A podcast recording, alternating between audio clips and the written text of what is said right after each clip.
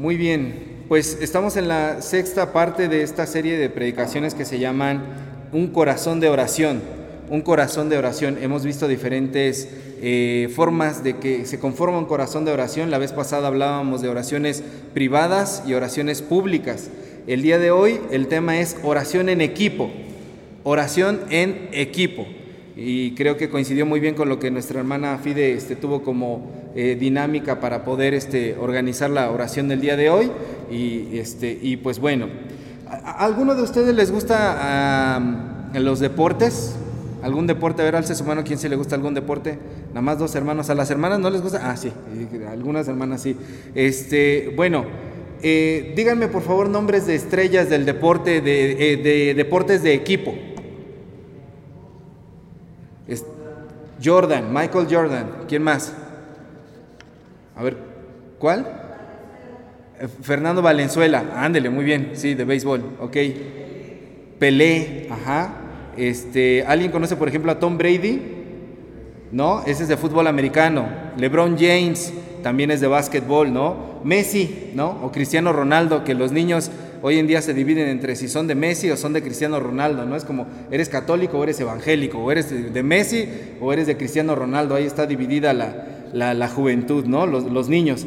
Este, ¿Qué tienen en común todas estas superestrellas? Bueno, miren, algunos de ellos, por ejemplo, Messi es muy bueno en sus equipos, sobre todo, por ejemplo, en su etapa en el Barcelona, pero con su selección, con la selección argentina no logró mucho no logró este, grandes campeonatos como lo hizo con el, con el equipo del Barcelona, que tuvieron varias veces la, Copa esta de la Champions, pero la, la Copa Mundial nunca la lograron tener, ¿no? Este, por ejemplo, ¿quién más? Dan Marino era un coreback de, fútbol americano. Con los eh, Delfines de Miami hubo un momento en el que a pesar de él ser uno de los mejores este, corebacks pasadores del fútbol americano, no lograron el campeonato. Y en cambio, por ejemplo, eh, como mencionaba nuestra hermana Fide, Pelé, se sabe que logró todo a nivel, este, a nivel personal, en equipos y a nivel mundial, ¿no? Maradona es, otro, de, es otro de ellos, ¿no?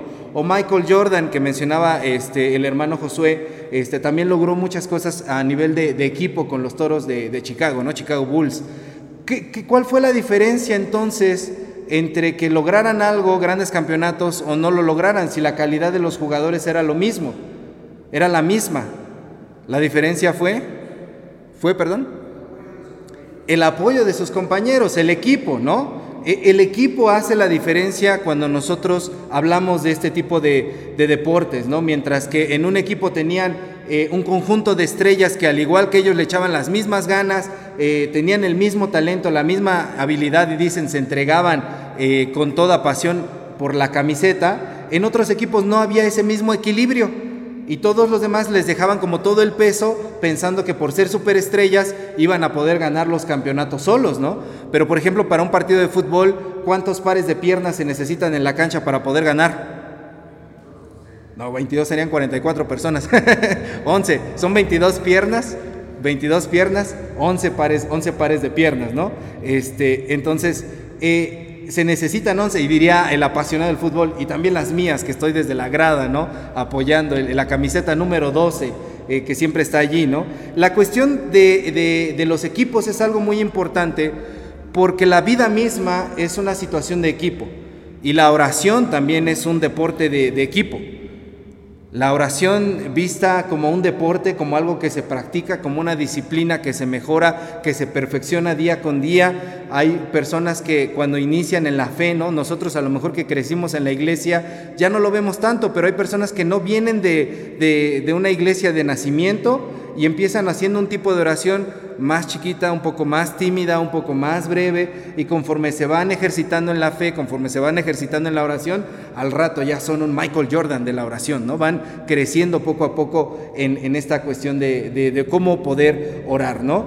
Y dado que es un deporte de equipo, requiere que todos oremos unos por otros. Yo he comentado en otras reflexiones de un corazón de oración, cómo es que a veces eh, tomamos el camino fácil o cómodo de decir, ora por mí, pero yo no oro por ti, ni oro por mí mismo. Es decir, hay personas que no oran ni en defensa propia, ¿no? Este, no meten las manos para orar por sí mismos, ¿no? Entonces es importante que cuando alguien nos pide que oremos por él o por ella, les hagamos conscientes que esto es un trabajo de equipo. Yo oro por ti con mucho gusto, ese es mi deber, es mi placer como cristiano orar por ti, pero tú también tienes que orar por ti. Y no solo eso, tú también tienes que orar por mí.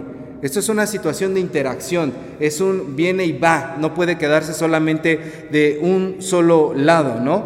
Este, eh, a veces cuando hay cadenas de oración, ¿no? Por ejemplo, en el Día Mundial de Oración, nos dan, nos dicen de tal a tal hora le toca orar a usted. Y hay quienes sí tienen mucho temor de Dios y dicen, ok, a esa hora yo voy a orar. Pero vemos otros que decimos, ay, al cabo nadie me está viendo.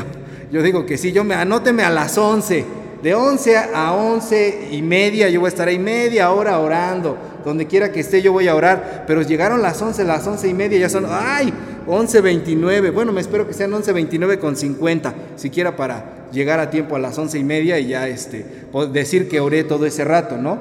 digamos, a Dios lo podemos engañar. ¿No? Digo, a Dios no lo podemos engañar. A las personas sí las podemos engañar y decir, sí estuve orando, pero el hecho de pensar la oración como un deporte de equipo nos hace pensar, no puedo dejar caer al equipo. Si me comprometí en la jornada de oración, si me comprometí en la velada de oración, si me comprometí en ese reloj de oración, ahora eres esa hora, a esa hora lo tengo que hacer. No es nada más la responsabilidad de que si lo quiero hacer o no lo quiero hacer, es que nos entendemos como una situación conexional, una familia, un equipo que se apoya mutuamente. No podemos dejar caer al equipo. Y a veces me lleva a la, a la primera pregunta del día de hoy. Esto sucede porque no sabemos trabajar en equipo. Y la primera pregunta es, ¿sabes trabajar en equipo o eres individualista? Miren, esta es una cuestión que a veces como cristianos y personas a veces que estamos en el liderazgo, en el pastorado, es una de las mayores tentaciones el poder este, eh, caer en el individualismo. ¿Por qué? Porque decimos, ay, es que nadie hace las cosas como yo. Todos son una bola de inútiles. Todos son muy torpes, son muy lentos, hacen las cosas mal, no me gusta cómo hacen, no me gusta cómo organizan, nada más se hacen bolas, este, sus ideas son muy anticuadas, etcétera. Yo mejor lo hago porque las cosas no, son, no están bien hechas si no las hago yo. Este es un síndrome muy de papá y muy de mamá a veces, ¿no? Papás o mamás que a veces no dejan que los hijos le entren a las cuestiones de los quehaceres de la casa, porque no, es que mis hijos barren bien mal, o sea, barren, hijo, le hacen el quehacer que parece que de veras no se hizo, entonces mejor lo hago yo, quítate. ¿Para qué me haces enojar? Mejor lo hago yo. Y empiezan a, este, a fomentar ese individualismo y ven los hijos ese ejemplo en los padres de la situación de que no es bueno trabajar en equipo, de que si quieres hacer algo y asegurarte de que algo esté bien hecho, hasta dice el dicho popular, hazlo tú. Si quieres que algo se haga bien, hazlo tú. Y la sociedad nos enseña una forma de ser individualistas para realizar las cosas cuando lo, lo, que Dios quiere es que nosotros aprendamos a trabajar en equipo. Y si ustedes se ponen a pensar en el grupo de personas que Jesús eligió para poder ser sus seguidores, eso está muy latente el equipo de personas que Jesús tenía para poder ser sus discípulos era un equipo bastante plural, bastante diverso, era de chile, mole y pozole, y a veces no le hallaba a uno ni pies ni cabeza. Quizá otro líder, hoy en día quizá los coaches empresariales verían el equipo de Jesús y le dirían, no, tú estás muy mal, ¿cómo vas a elegir a ese que es violento? a ese que este, inmediatamente quiere sacar la espada, ese otro que es ignorante, no tiene estudios, Tú elegiste muy mal, Jesús. Tú debiste elegir como a los mejores capacitados de tu época, fariseos, saduceos, doctores de la ley, que te ayudaran, influencers, como dicen ahora, que pudieran llegar a la sociedad. Pero Jesús decidió hacer un equipo bastante plural, bastante diverso y diríamos hasta el día de hoy siendo un poco críticos, bastante malito, porque después de tres años todavía seguían cometiendo los mismos errores. El mismo día antes de que entreguen a Jesús, Pedro saca la espada, jamás dejó de ser del grupo de los celotes, siempre estuvo allí este, con, con, ese, con, con esa violencia dentro de él, ¿no? Jesús quiere que nosotros aprendamos a trabajar en equipo, ¿no? Y no que tomemos esa actitud de que yo lo hago todo porque los demás no saben. Y él era el Hijo de Dios y aún así se rodeó de un equipo. Entonces, ¿qué estamos tratando de explicar? Que una sola persona no puede llegar a la victoria por sí misma. Necesita trabajar con otros y aprender a evaluar, a conformar y a integrar los dones, los talentos y las habilidades de todos. Y en la iglesia y en cualquier grupo humano, cualquier persona que haya sido líder, sabe que tiene que integrarlos a todos. Porque en cuanto una persona no se siente integrada, pueden pasar muchas cosas, como por ejemplo que al rato el resto del equipo esté cargando con el otro, arrastrándolo y se vuelva la persona que no trabaja un lastre una carga, algo pesado para todos, ¿no? O que eh, la persona se vuelva irresponsable y que deje de hacer las cosas por sí mismo y al rato sea totalmente dependiente. Esto ocurre mucho en las familias, esto ocurre mucho en los hijos. Los hijos se vuelven totalmente dependientes estirando la mano porque no han aprendido, no se les ha integrado a la familia como un equipo. La oración es un deporte de equipo en donde nos toca a todos nosotros trabajar e interceder unos por otros. Busquen por favor en su Biblia, solamente lo vamos a ojear, primero a los Corintios 12. Hoy les voy a pedir que busquen las Biblias, las citas como si fuera este, esgrima, así lo más rápido que puedan, hermanos. Primera a los Corintios 12.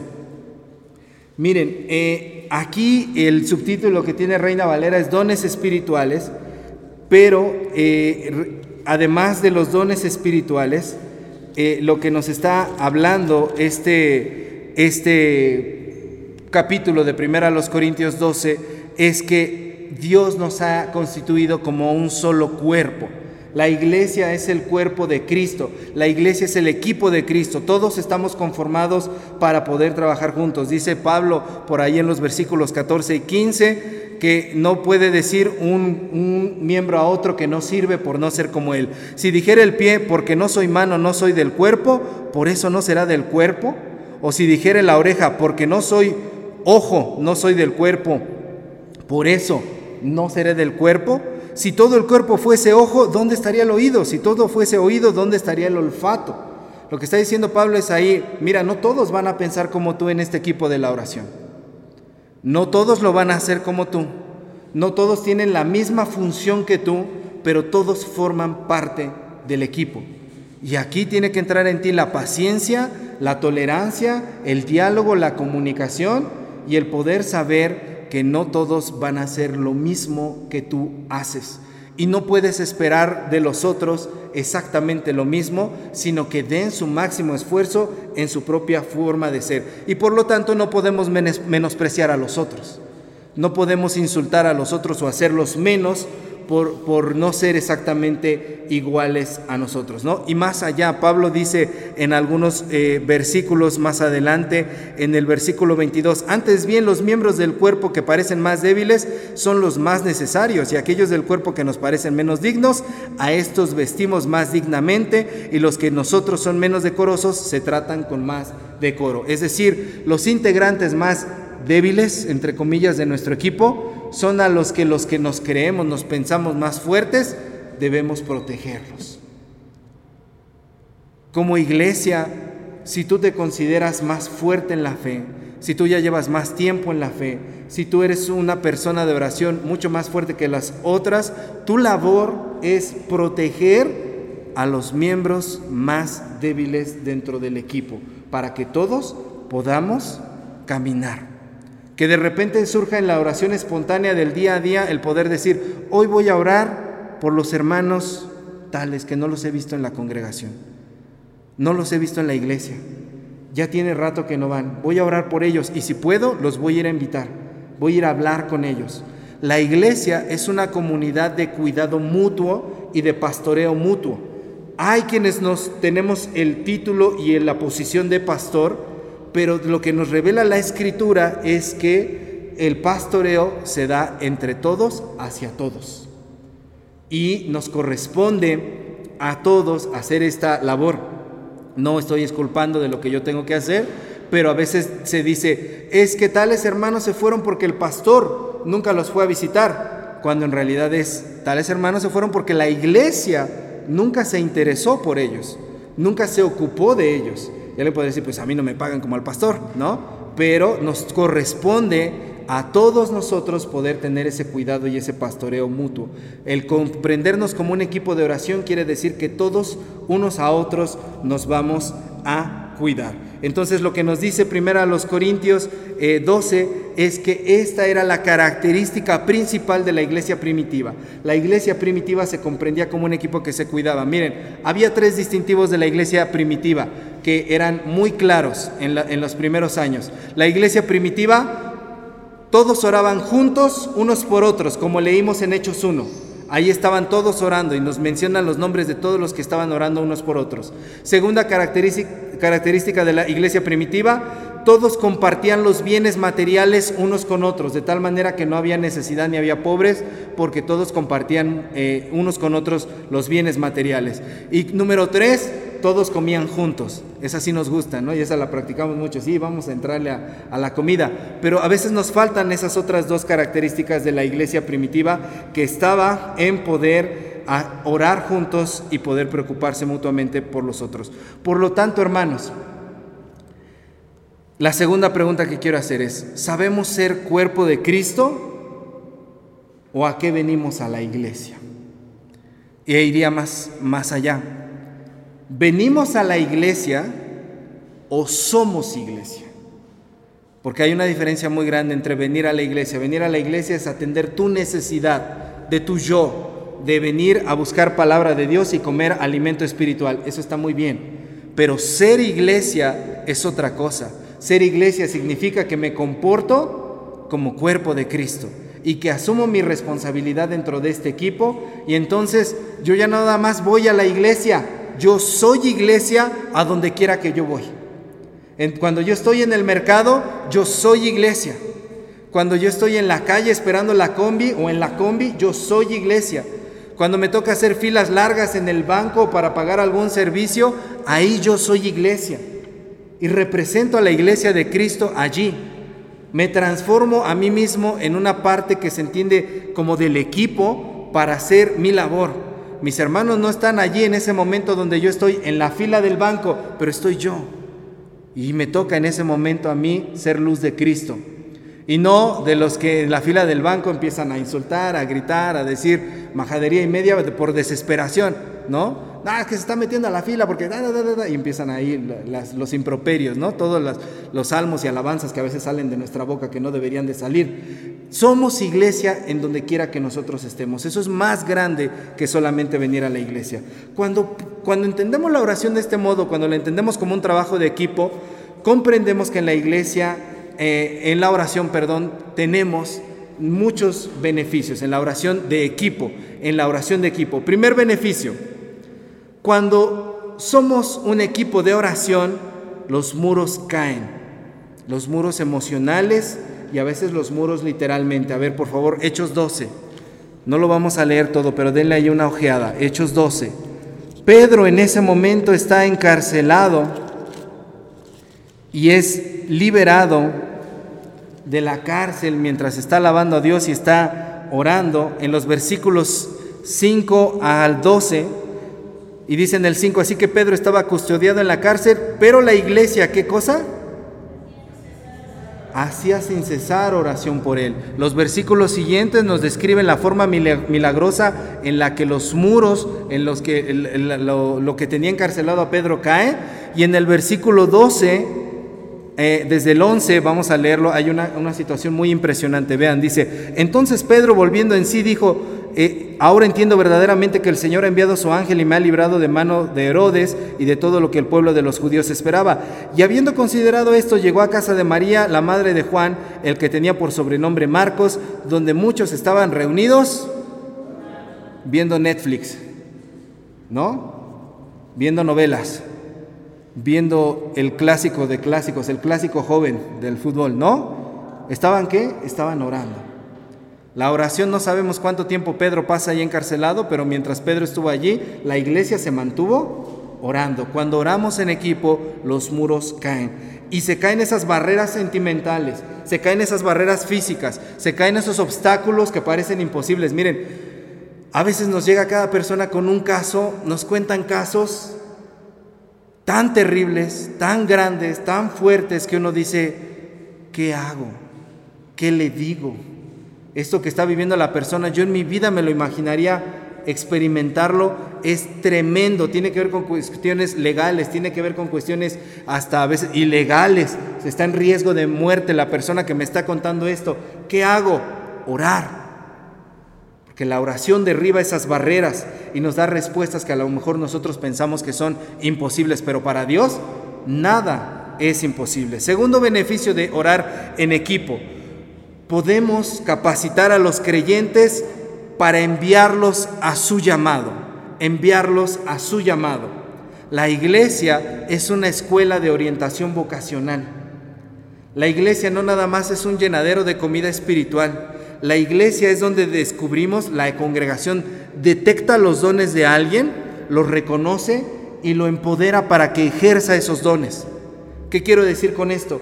Hay hermanos que desde chiquitos o ya grandes los vemos y decimos, hermano, hermana, usted es muy bueno para esto. Detectamos el don, debemos reconocerlo y debemos ponerlo a trabajar en eso. Porque si los dejamos que se nos duerman, porque si los dejamos que se nos vayan con ese don ejercido fuera de la iglesia, son personas que después no se empatizan y no sienten identificación con la iglesia y se van. Alguien que me hizo muy consciente de eso en esta congregación desde que yo llegué fue el hermano Josué. Y me decía, teníamos varios, tenemos varios jóvenes en ciertas edades profesionistas que no están en la congregación, que no están en la congregación, porque algo nos ha faltado como congregación para detectar sus dones y ponerlos al servicio de Dios, aparte de lo que ellos hacen en su actividad secular, poderlo poner al servicio de Dios. Todo lo que nosotros tenemos puede ser de bendición en esta iglesia. Todo lo que nosotros ejercemos y somos puede ser de bendición en esta iglesia. Y la iglesia desde siempre se ha dedicado a poder buscar estos dones. Hechos, ahí ya que estamos en Hechos, Hechos 13, versículo 3 dice, entonces habiendo ayunado y orado, les impusieron las manos y los despidieron. Cada vez que usted lea esa frase, imponer las manos, significa que oraban por ellos poniendo las manos sobre ellos. Y significa que es cuando se oraba por esas personas para encomendarles una misión, un trabajo, una labor. La iglesia debe de ser la que ore por las personas de acuerdo a la capacidad que tiene. Hay una personita que es muy buena enseñando con los niños. Vamos a orar por ella.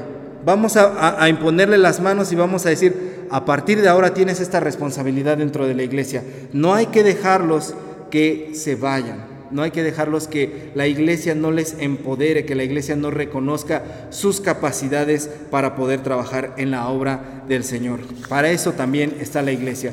Tercer beneficio de orar en equipo, vemos sanidad espiritual y física. Santiago 5, por favor. Santiago 5. Este es un versículo que en esta congregación en especial creo que se aprecia mucho. Santiago 5, versículos 14 al 16. Dice así, ¿está alguno enfermo entre vosotros? Llame a los ancianos de la iglesia y oren por él, ungiéndole con aceite en el nombre del Señor. Y la oración de fe salvará al enfermo y el Señor lo levantará. Y si hubiere cometido pecados, le serán perdonados. Confesaos vuestras ofensas unos a otros y orad unos por otros para que seáis sanados. La oración eficaz del justo puede mucho. Cuando oramos en equipo, oramos unos por otros, ocurren sanidades. Sanidades físicas en las enfermedades, sanidades emocionales que las personas necesitan. Y todos en la congregación, todos en la iglesia somos personas heridas. La iglesia es un hospital en donde cada uno de nosotros viene con una dolencia ante el médico divino para poder sanar. Y cuando no oramos unos por otros, lo único que estamos haciendo es dejar que esas heridas supuren y supuren y supuren y supuren y se vuelvan putrefactas y empeoren. Una iglesia que no tiene esa oración en equipo permite que no solamente las enfermedades físicas, sino las enfermedades del corazón y del alma crezcan. ¿Está enfermo alguno entre ustedes? Llamen a la iglesia, oren unos por otros y la oración les va a sanar. Ahora bien, cuarta cosa que, cuarto beneficio de orar en equipo, Dios da revelación. Daniel 2. Vamos a Daniel 2, por favor. Daniel 2, versículos 14 al 19. El, libro del profeta Daniel, capítulo 2, 14 al 19. Dice, entonces Daniel habló sabia y prudentemente. Nabucodonosor pidió la interpretación de un sueño. Y prudentemente Arioc, capitán de la guardia del rey, que había salido para matar a los sabios de Babilonia, habló y dijo a Arioc, capitán del rey, ¿cuál es la causa de que este dicto se publique de parte del rey tan apresuradamente? Entonces Arioc hizo saber a Daniel lo que había, y Daniel entró y pidió al rey que le diera tiempo y que él le mostraría la interpretación al rey. Luego se fue Daniel a su casa e hizo saber lo que sabía a Ananías, Misael y Azarías sus compañeros, para que pidiesen misericordias del Dios del cielo sobre este misterio, a fin de que eh, el Dios a fin de que Daniel y sus compañeros no pereciesen con los otros sabios de Babilonia. Entonces el secreto fue revelado a Daniel en visión de noche, por lo cual bendijo Daniel al Dios del cielo. ¿Qué hizo Daniel? ¿Oró solo? ¿Resolvió el problema solo? No sabía la interpretación del sueño del rey Nabucodonosor por más sabio que fuera, no era como que él era una enciclopedia de sueños, como hoy en día googleas, no buscas en el internet, ¿qué significa soñar que estoy volando? Y te sale toda la interpretación. No, eso no lo tenía Daniel. Y recurre a sus amigos para decirles, amigos, llegó el momento de orar al Dios del cielo. ¿Cuántas veces en nuestras vidas no estamos confundidos? Me he topado muy frecuentemente con la frase, en este momento de mi vida no sé qué hacer. Por primera vez en mi vida no sé hacia dónde ir, qué decidir, cómo actuar. Hay que llamar a la iglesia y hay que orar para que Dios pueda darnos revelación de qué es lo que hay que hacer. Quinto beneficio de orar en equipo. Experimentamos el movimiento del Espíritu Santo de una manera poderosa y única. Hechos 4. Vamos hacia Hechos 4. Hechos 4.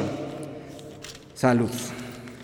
Hechos 4, del 24 al 31. Bueno, allá están, este, los, los, los creyentes habían sido eh, perseguidos, fueron encarcelados y después de que son encarcelados son liberados y vamos hacia el, el versículo 31, ahí están alabando a Dios los, los, toda la iglesia primitiva y en el versículo 31 dice, cuando hubieron orado, el lugar en que estaban congregados tembló y todos fueron llenos del Espíritu Santo y hablaron con denuedo la palabra de Dios. En la oración colectiva, la iglesia toma poder. Era una iglesia perseguida, encarcelada, y en cuanto son liberados, piden a Dios, se ponen a orar y viene un terremoto de parte de Dios. Dios puede simbrar la tierra cuando nosotros como iglesia oramos. Dios puede mover la tierra, puede causar un temblor, un terremoto cuando nosotros oramos y cambiar el municipio en el que vivimos, el entorno en el que vivimos. Dios nos puede usar. Hay una denominación muy hermosa, hermanos, quizá no se oye mucho de ellos, pero se llaman los cuáqueros. Los cuáqueros son una denominación europea.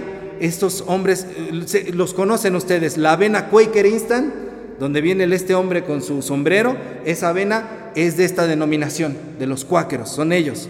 ¿Qué significa cuáquero? Cuáquero viene de la palabra Quaker Quake significa terremoto. ¿Y por qué les llamaron los cuáqueros, los Quakers?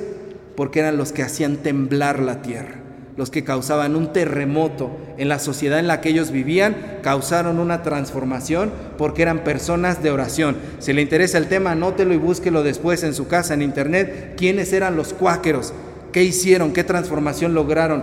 Yo creo que Dios quiere que todos seamos cuáqueros que podamos transformar y hacer temblar la tierra como lo que estamos leyendo aquí. Eh, siguiente beneficio de la oración en equipo. En la oración colectiva nos regocijamos con los que se regocijan y lloramos con los que lloran. Romanos 12:15. Romanos 12:15. De hecho dice así literalmente como, como lo acabamos de, de escuchar. Romanos 12:15 dice, gozaos con los que se gozan, llorad con los que lloran aprendemos a ser más empáticos con las personas. Aprendemos a ser iglesias que en lugar de tener juicio para los que vienen de afuera, tenemos los brazos abiertos y la gente sabe que en este lugar no se va a detener de entrar porque muchas veces la gente dice, yo no voy a la iglesia porque ahí te prohíben, porque ahí te juzgan, porque ahí te critican, porque ahí todos son unos hipócritas, se creen muy santos y por afuera hacen sus cosas y allá nos, nos detienen con todas esas prohibiciones. Cuando nos convertimos en una comunidad de oración, en un equipo de oración que entiende así la oración, nos convertimos en una iglesia de brazos abiertos. Y la gente sabe y dice, cuando tengas dificultades, allí. Cuando tengas motivos de gratitud, allí. No es cierto que a veces aquí a la congregación vienen personas que no son exactamente de la congregación, pero dicen, queremos dar gracias por los 15 años de, nuestra hija, queremos dar gracias por esto que pasó, que vengan a hacer una oración por, eh, porque estamos celebrando esto en casa. Tenemos que convertirnos en esa iglesia que puede llorar con los que lloran y que puede gozarse con los que se están gozando. Entonces, cuando aprendemos a ver la oración colectiva, podemos ser más humanos más empáticos con las personas que están siendo eh, eh, dañadas en este momento, padeciendo o pasando por un momento de eh, felicidad dentro de sus vidas. La oración nunca ha sido personal, Cristo nunca ha sido privado solamente. Cristo no es, es mi Cristo, oh Cristo mío, cantamos y es muy cierto, pero no es nada más tuyo, es de todos. Y es más, tú eres de Cristo. Cristo no te pertenece como tú le perteneces a Él. Y si entendemos que Cristo no es privado de nosotros, podemos acceder a las demás personas a una comunidad de oración, a un equipo de oración.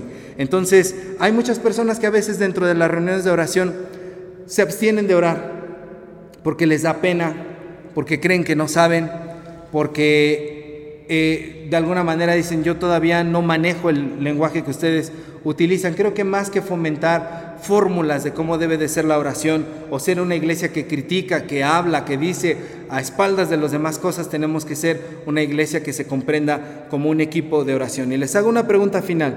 ¿En este equipo hay una superestrella? ¿Qué dicen? nuestra superestrella de la oración, decía el hermano este, Josué, Cristo, la superestrella de nuestro equipo es el Espíritu Santo. El Espíritu Santo, dice la palabra de Dios, perfecciona nuestras oraciones, intercede por nosotros hasta con gemidos indecibles, dice lo que nosotros no podemos decir y hace que nosotros podamos esperar la respuesta de parte de Dios. Entonces, todos jugamos en equipo para pasársela así al superestrella, ¿no? Para pasársela como los equipos de fútbol, a Messi, a Cristiano Ronaldo, ya, el último toque, tú, haz lo que tienes que hacer, haz tu magia. El Espíritu Santo hace todo ese trabajo pesado por nosotros, todo ese trabajo rudo en la oración por nosotros, hace todo ese, ese trabajo que nosotros no podíamos hacer. Él, él, él es el que se mueve, el que nos recuerda las palabras de Cristo, el que está presente con nosotros, el que nos consuela, el que es nuestro abogado defensor. El Espíritu Santo es la superestrella de este equipo y todos nosotros somos el cuerpo de Cristo. Así que hermanos, la lección de un corazón de oración del día de hoy es aprendamos a construir el cuerpo de Cristo, aprendamos a jugar en equipo, aprendamos a ser una comunidad y un equipo de oración. ¿Para qué? Para poder alcanzar la meta a la que todos seguimos, la victoria que todos perseguimos. Esos somos hermanos, el equipo de Cristo, y todos jugamos de su lado. Así que usted no deje al equipo caer. En las mañanas cuando se levante y le dé flojera orar, Piense que no es nada más por usted, no es nada más por usted mismo. Somos una iglesia, somos un equipo y tenemos que hacerlo, tenemos que orar. Amén. Pongámonos de pie. Amado Padre, gracias. Gracias Señor por la palabra que nos regalas en esta hora. Gracias por hablar a nuestro corazón para aprender a ser eh, más personas de, de, una mejor oración, Señor, en ti, tener un corazón de oración que sea cada vez mejor, Señor. Enséñanos la dimensión, Señor, colectiva, comunitaria y poder trabajar de esta forma y esforzarnos en la oración. En Jesús. Amén.